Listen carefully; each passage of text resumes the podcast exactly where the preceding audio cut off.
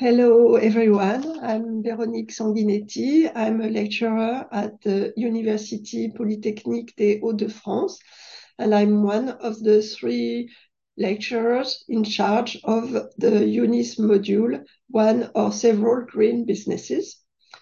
Um, today I will present the fiche number seven, the, which is called Investing Responsibly and Sustainably.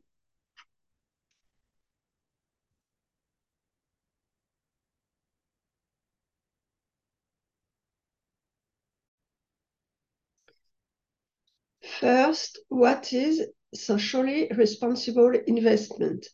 It is the systematic and traceable integration of environmental, social, and governance criteria into financial management. In fact, it, we could say that SRI promotes a responsible economy by encouraging investing companies, we call them PMCs, for portfolio management companies.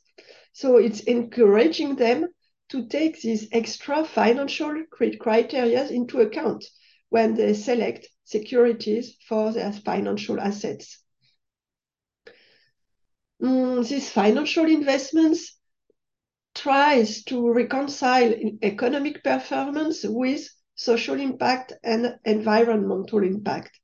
And we hope, or they hope, that by financing companies that contribute to sustainable development, they will um, promote um, green, green businesses as a whole.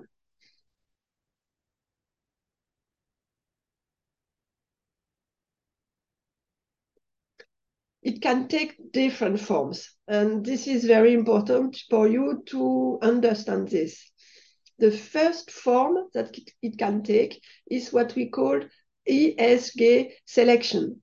That means that investing companies will select companies for their good environmental or social or and or governance practices. In France, I don't know how it is in your own country. In France, the best in class approach is the most widely used. That means we favor companies with the best extra financial ratings. And this best in class approach is also called compensatory approach. I will explain a little bit afterwards what it is and how we calculate um, this rating. Then we have the second form, which is the exclusion approach, which is also called the non-compensatory approach. Mm, I would say that for the moment, this is the first and the perhaps most widely used approach used in the world in socially responsible investment. That what does it mean? It means that um, investing companies exclude from their portfolios the companies that do not comply with international conventions or that um, they also will exclude uh, companies that work in certain areas of activity. For instance, it could be tobacco or drugs or alcohol or weapons or pornography. And of course, there are other sectors so this is called the non-compensatory approach.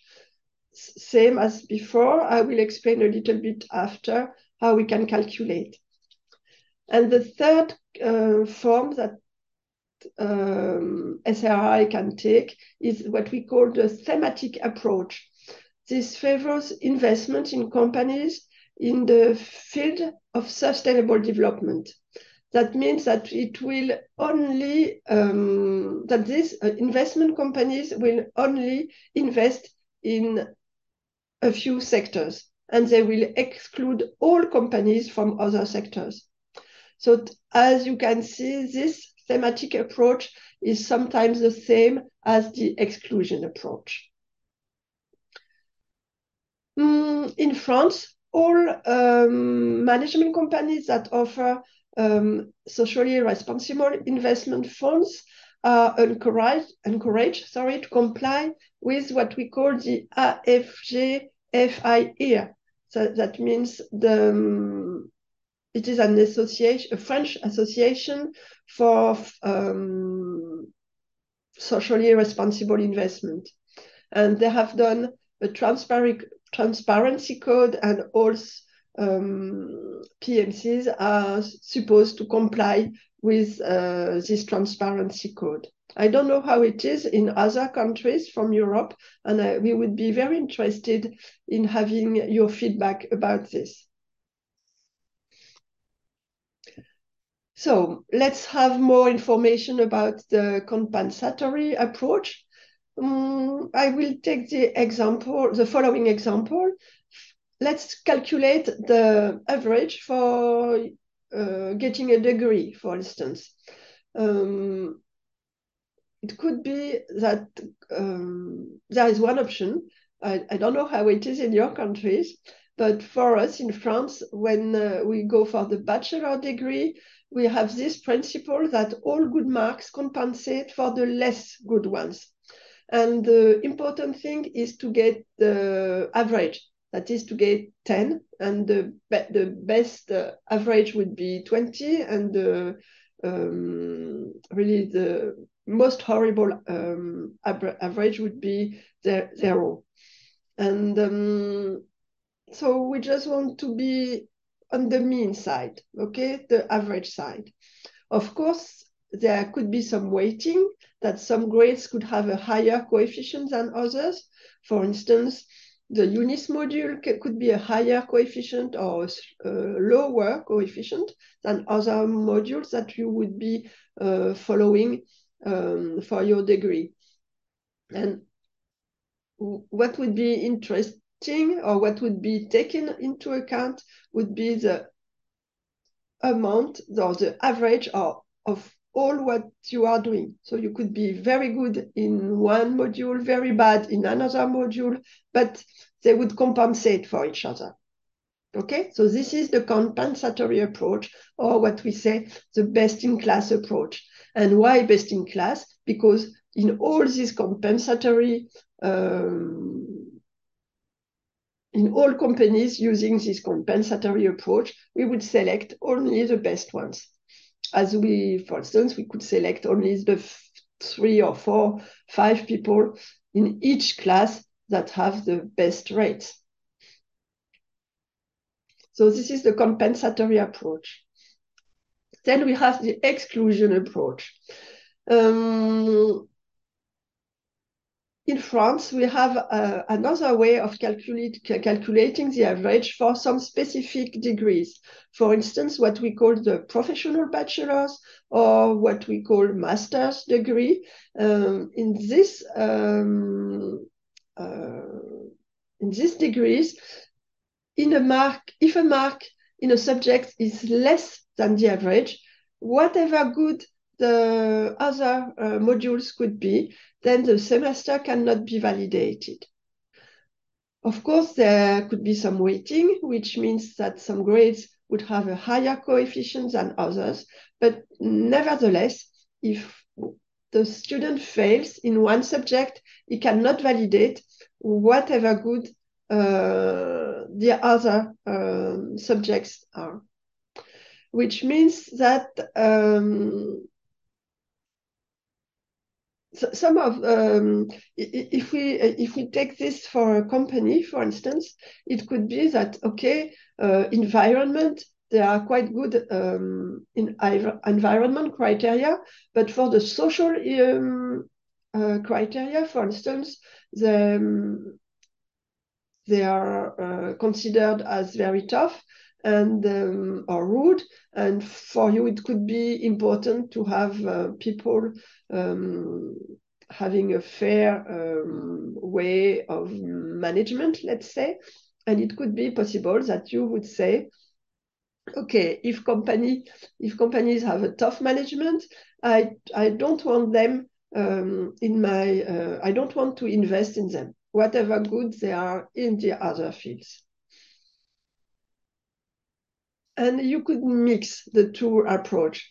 In the table on the right of the screen, you, you can see um, a list of, um, of criteria.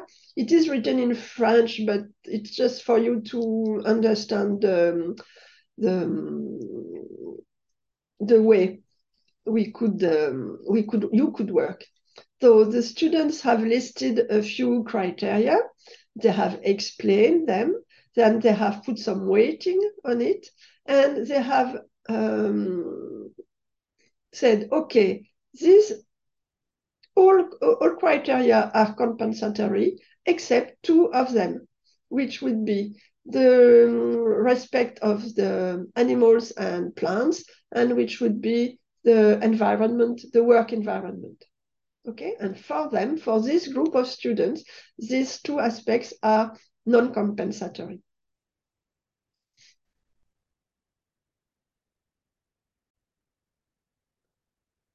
So here our first list, here is the first list of questions for you.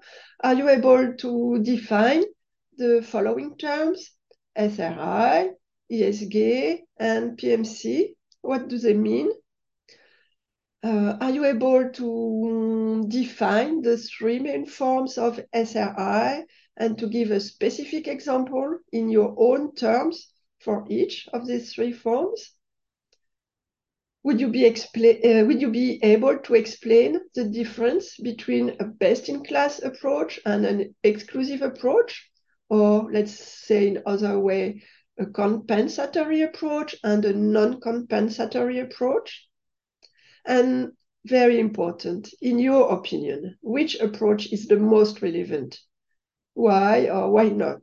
And could you please give an example of how you would rate com a company and let's suppose you have uh, lots of money and you want to invest in companies and you want to do uh, sustainable investment, then okay, which approach would, would you use?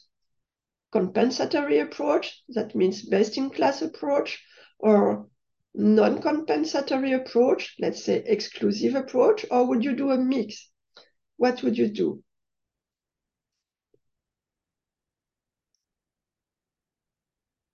Okay, so this is the first thing to really understand.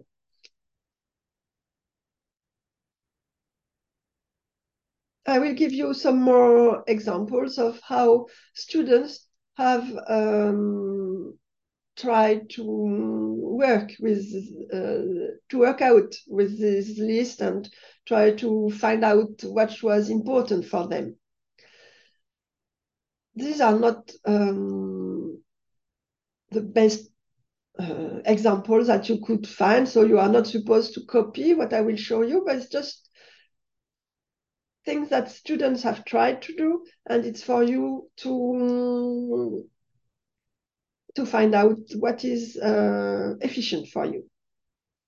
These indicators are written in French, of course, but it doesn't matter really. On the first table on the left, you could see that the, what I find good in this table is that the students have decided on specific percentages. And so then they have decided for four criteria. They want to, um, for instance, protect bio, uh, biodiversity. They want to um, make sure that partners are happy and they want to make sure that uh, working and working people in the company are happy too, and um, that there is no um, not too much waste. And so they have decided for a few criteria and a few percentage of things that they are going to look for. How could they improve this table? They could improve this table by setting an objective for each of these percentage and by specifying specifying if they use a compensatory or a non-compensatory approach, okay? But because here we can't know. What about the second? Uh, on the second table, they have decided on the information that they are looking for. They have decided on criteria uh, and they have settled objectives that they want to achieve. And they have decided for a compensatory or a non-compensatory approach. So this is actually uh, better. How, what, what else could we do? On this table, you could see that people have decided on the themes, they have decided on criteria, they have decided to uh, they have decided uh, for objective of uh, the amount or the the figures that they they want to find, and then they have rated a company and they have put an evaluation on it. Okay, so they have put a rating. But how could it be improved? It could be improved by giving us the method for rating. Okay, we don't know uh, why did they put two uh, on the theme. Um, because is second the best rate or we don't know anything about that because all of all of the um, figures that they get, it's nearly here. It's in the in the criteria. Here it's inside the criteria range. So why do they put here two and here four? We don't know. So there should be something somewhere, some um, explanations of how we could do our own evaluation based on this criteria last, the last table, they have decided, the good thing is that they have decided um, on information they look for. They have um, tried to uh, organize it so that it's easy for us to understand. But, uh, and they have some that their ratings here, here, and here, and they have given a total uh, rating, which allows for comparisons afterwards. But same as before, we don't understand uh, how they are rated, why six here. So, I mean, um, how to give some value to waste. What, what did what information did they look for, and why did they put six or and not one or two or three? Why do I say all this.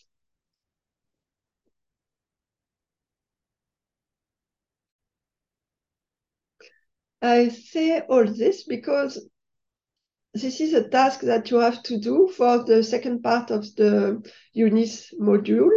Uh, either you do it in group or you can also do it uh, alone if you prefer or if it's easier for you to work alone. Okay, so in each group, you have to come to an agreement. And if it's alone, you do it alone. Which logic do you favor for the company that you study? And do you put any weighting um, among the criteria? Would you use a compensatory approach, a non-compensatory approach?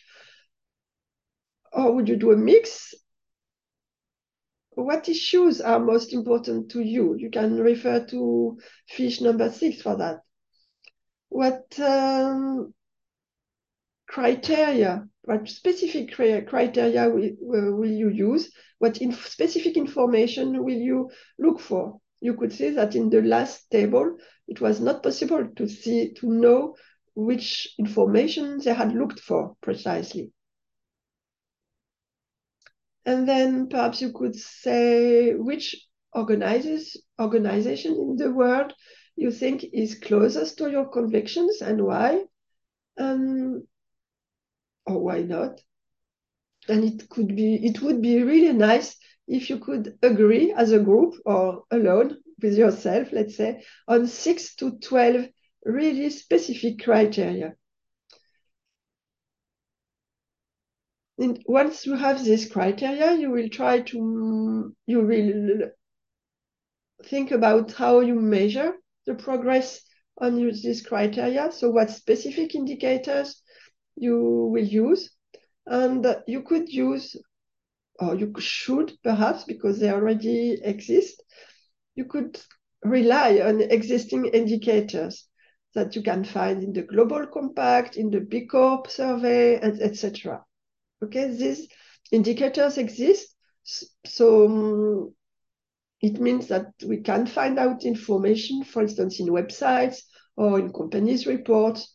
So um, it's better to use them.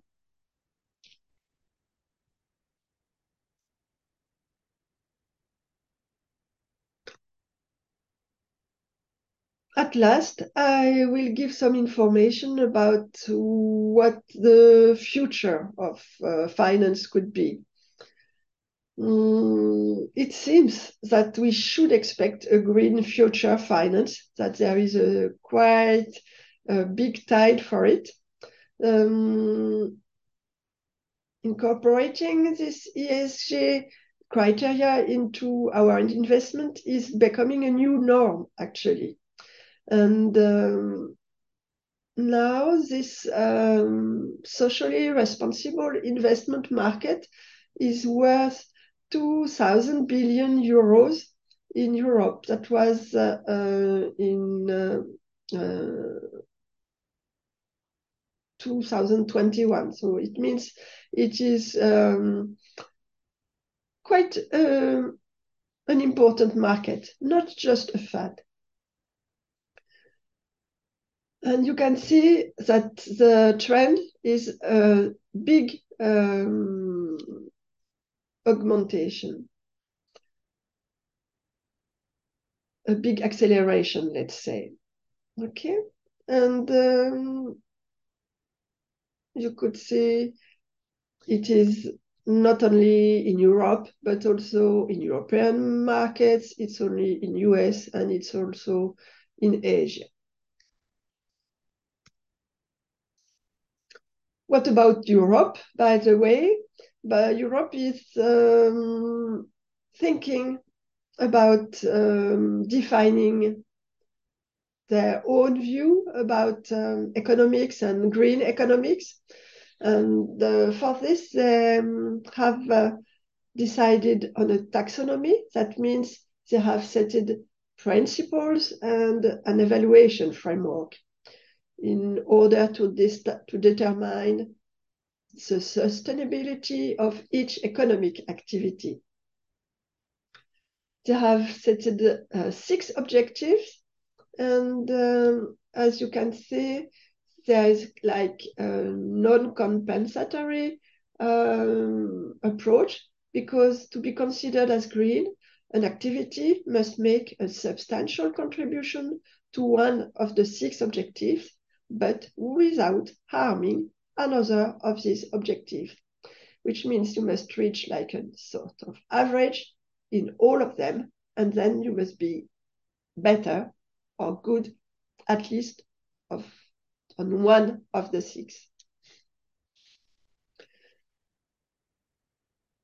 For the moment, um, that was in February 22, one, um, the two first have been covered by the taxonomy, which means climate change mitigation and adaptation. The four other objectives will be covered in, fo uh, in following months.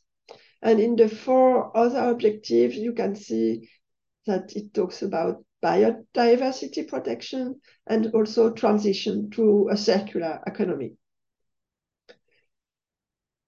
This taxonomy is part of a regulatory package that also includes SFDR, like Sustainable Financial Disclosure, and also CSRD for Corporate Sustainability Reporting Directive, um, which means that uh, Europe asks financial players and companies to be more transparent about the sustainable nature of their investments and activities. This taxonomy is um, spreading to other companies. For instance, in UK, in Singapore, they have announced their own classification tools. So perhaps in your country, you have uh, also like a taxonomy, or you just or, or not, or you do like in France, we rely on the European taxonomy. In France, we use like two labels. First one is the SRI label. Um, there are four criteria and uh, environmental, social, governance, and respect for human rights. It means that it, we have the it, it, we have the three criteria of uh, um, what we call sustainable development. But you can, if you remember, social had had been transformed in societal, and here we have both social here and societal would be human rights here.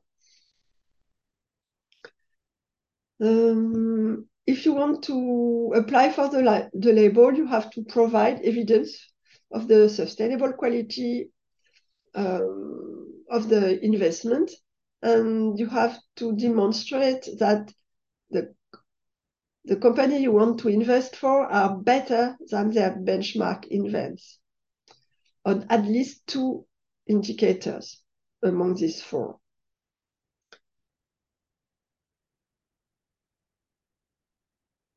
So you have to, to find a way of rating and you have to be able to communicate these ratings to anyone that want to have the information. Then we have the Greenfin label, and the Greenfin label here is on about eight categories of uh, activities energy, buildings, waste and pollution, management, industry, clean transport, ICT, agriculture and forestry, and adaptation to climate change.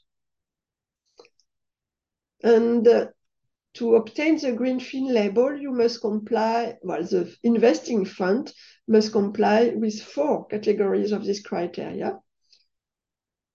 So it must have a green share invested in the green activities that were um, listed in the labels guidelines that we call the eco activities. Some um, sectors should not be present. Then there should be um, and what we call an ESG controversy management. That means the uh, the Europeans um, this uh, criteria should be management by the um, uh, investment fund and it should be measured and the funds should be able to measure its environmental impact. So this is a French uh, Greenfin label and there I'm sure there are some French in some investment labels, some national investment labels in your country, we, and we would be very interested in learning about them. So this here, the, here you can find the last range of questions. First, find out in a dictionary what the taxonomy is, what it stands for. Then please make sure you understand what SFDR and SRD, uh, what do they mean?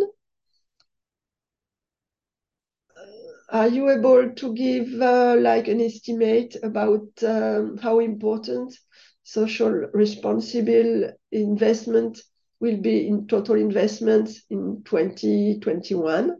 And what is the trend? Is it declining or raising? And um, in slowly or quickly. Then are you able to characterize Europe's green strategy and to say what has already been achieved and what remains to be done?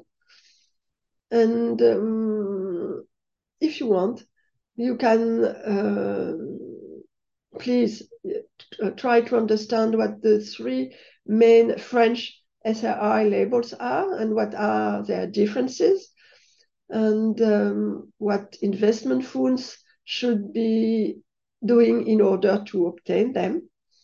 and please compare with your own national um, SRI labels and um, give us some information about it. Please write in the forum or send us an email to give us some information about it. So this is about this was about um, social responsible investment. What do you remember about this? What criteria would you use to make responsible investment choices? It is very important for you to think about it. In the next um, online um, in the next online uh, session, we will think about this so please make sure um, to be present and or to send us information about uh, your answers to all these questions. Thank you very much and bye-bye.